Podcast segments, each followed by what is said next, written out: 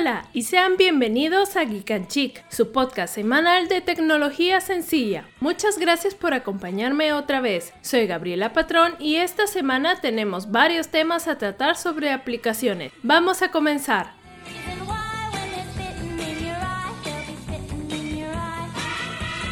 Si has estado chismeando últimamente en Facebook e Instagram, es muy probable que hayas visto a más de una persona subiendo fotos de cambio de género. Y te preguntas, ¿qué onda con esto? Inclusive podrás recordar hace un año que ese tipo de fotos era muy popular. Entonces, ¿qué pasó? Bueno, la aplicación FaceApp volvió a ser popular. Este programa fue creado en el 2017 y es completamente gratuito para Android e iOS. Cuenta actualmente con 4.7 estrellas en promedio de calificación y más de 2 millones y medio de opiniones de usuarios contentos. Pero saltó a la fama en el 2019 porque usaba un algoritmo con el cual cambiaba el rostro de una persona en una versión joven y otra anciana. Es así como llegó a ser una de las aplicaciones más descargadas en dicho año. Y ahora sacaron una nueva función que te permite ver cómo sería si hubieras nacido con el sexo opuesto. Ya sé que estás pensando, vas a descargarla y reírte de los filtros, pero antes de que lo hagas para ver cómo serías como flaco o como flaca, ten cuidado, este es un gran riesgo para tu seguridad. Esta aplicación fue creada por el ingeniero ruso Yaroslav Goncharov.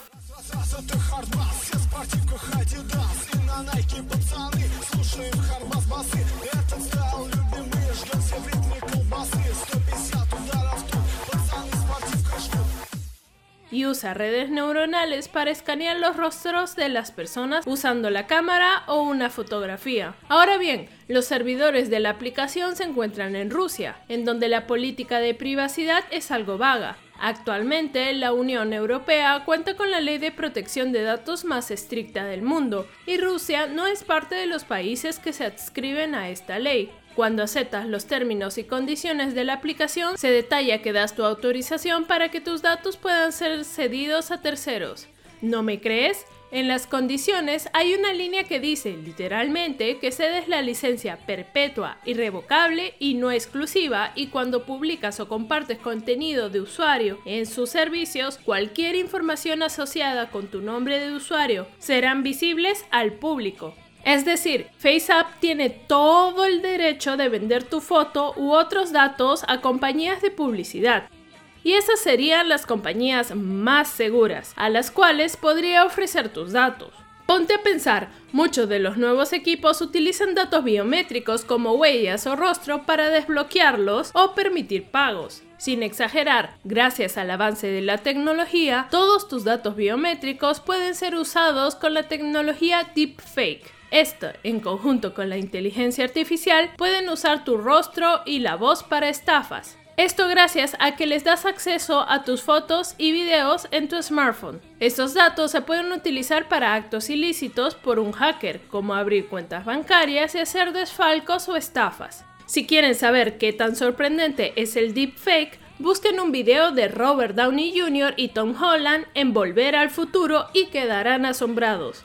Y no solo eso, entre los términos y condiciones actualizados al 4 de junio, la aplicación tiene acceso a información como el tipo de dispositivo que usas, su sistema operativo, el fabricante, el modelo y el ID del dispositivo, además del tipo de navegador, resolución de pantalla, dirección IP y el último sitio web que visitaste antes de instalar la aplicación así de acosador. Y allí no acaba el asunto, también tiene acceso a tu actividad en línea, ajá, a todo tu historial, ese que no le muestras ni a tus padres. FaceApp también tiene permiso de saber cuánto tiempo pasaste en cada página o con la pantalla encendida y se las da a compañías o a terceros con los que trabaja para que la aplicación pueda ser gratis para ti.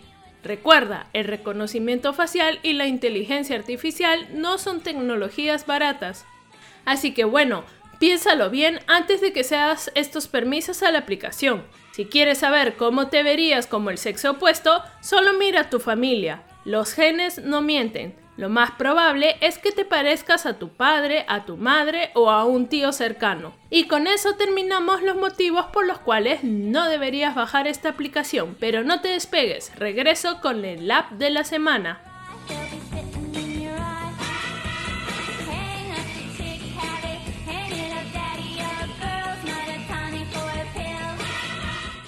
Y bueno, hablando de innovaciones tecnológicas, muchas compañías están buscando cómo combatir el coronavirus alrededor del mundo. Es así que Huawei, compañía china reconocida mundialmente por sus smartphones con gran fotografía, decidió utilizar una tecnología para medir la temperatura.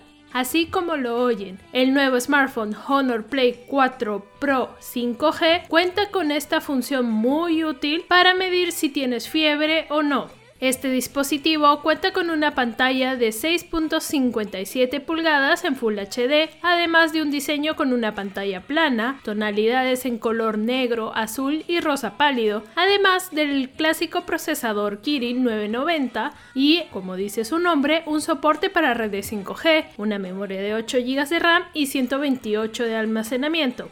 Como había mencionado, la funcionalidad de medir la temperatura permite a la persona utilizar el sensor infrarrojo con el cual viene el equipo y medir la temperatura entre los menos 20 hasta los 100 grados centígrados y funciona al acercarlo a una persona, por ejemplo, en su frente.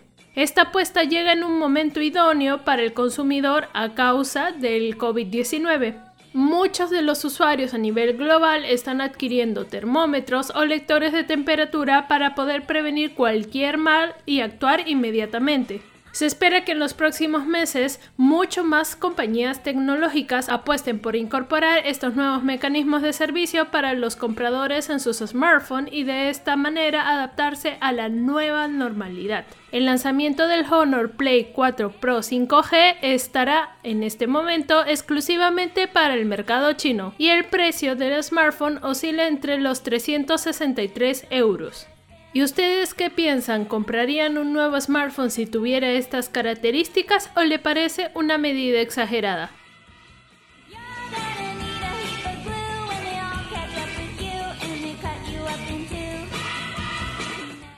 Y bien, en el app de la semana doy una recomendación de una aplicación que puede servirte muchísimo. Pero esta semana quería resaltar más bien una nueva función que vendrá en una aplicación súper popular. Se trata de WhatsApp. La aplicación de mensajería permitirá pagos móviles ahora en Brasil. Esta función está habilitada en India, pero ahora llegará al país latino. Con esto se busca que cada vez más personas puedan realizar pagos de forma sencilla, sin llevar dinero encima. Y con todo el asunto del coronavirus, es muy probable que se busque erradicar el papel moneda por considerarlo transmisor de enfermedades. ¿Y cómo funcionarán los pagos de WhatsApp? Te preguntarás. Imagínate que vas a la tiendita de la esquina, compras unas cosas y te toca pagar. Tu tarjeta de crédito y de débito estarán sincronizadas con la aplicación y podrías realizar pagos o transacciones por servicios sin costo alguno. Esta función sería tan simple como mandar un mensaje a tu bodeguita. Ya está disponible desde la quincena de junio en Brasil y puede que muy pronto la tengamos en otros países de Latinoamérica. Si eres de los que están trabajando actualmente desde tu computadora, es muy probable que se te haya hecho muy difícil. No te preocupes, aquí te doy una recomendación para hacer el trabajo mucho más sencillo. Y eso es con la técnica Pomodoro. Y te estarás preguntando, ¿en qué consiste esta técnica con nombre de pasta? Esta técnica, concebida desde los años 80 por Francesco Cirillo, destaca por ser algo muy sencillo y gestiona el tiempo que destinamos a un proyecto fragmentándolo en subtareas y dando descansos periódicos que estimulan nuestra motivación y productividad. La técnica Pomodoro consiste en poner un temporizador durante 25 minutos mientras realizas una tarea concentrándote al máximo y así tener el mejor rendimiento posible, sin interrupciones ni distracciones digitales. O sea, chao Facebook, chao WhatsApp, chao mensajitos, que el YouTube, que el Netflix, no, nada, cero. Déjalo a un lado. Tras ese lapso de 25 minutos tendrás 5 minutos de descanso. Estira tus piernas, relájate un poco, da una vuelta a tu casa, bebe algo de agua, aprovecha y ve al baño o ve por un bocadillo.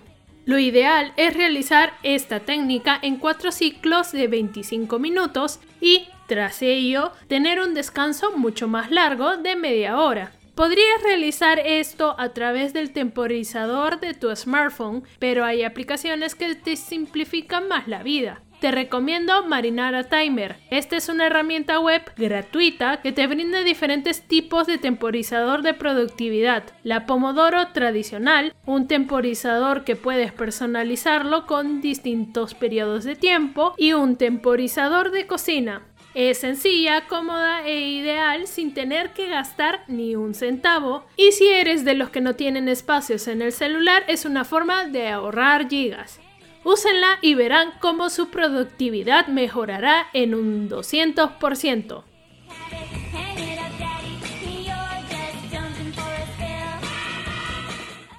Bueno, gracias por acompañarme esta semana en Geek and Chic. Y si te gustó mi podcast, te recomiendo ingresar a vertex.pe con B chica y X al final, donde encontrarás grandes podcasts de temáticas diversas, desde esoterismo hasta nutrición. Conmigo será hasta la próxima semana. Se me cuidan. Bye bye.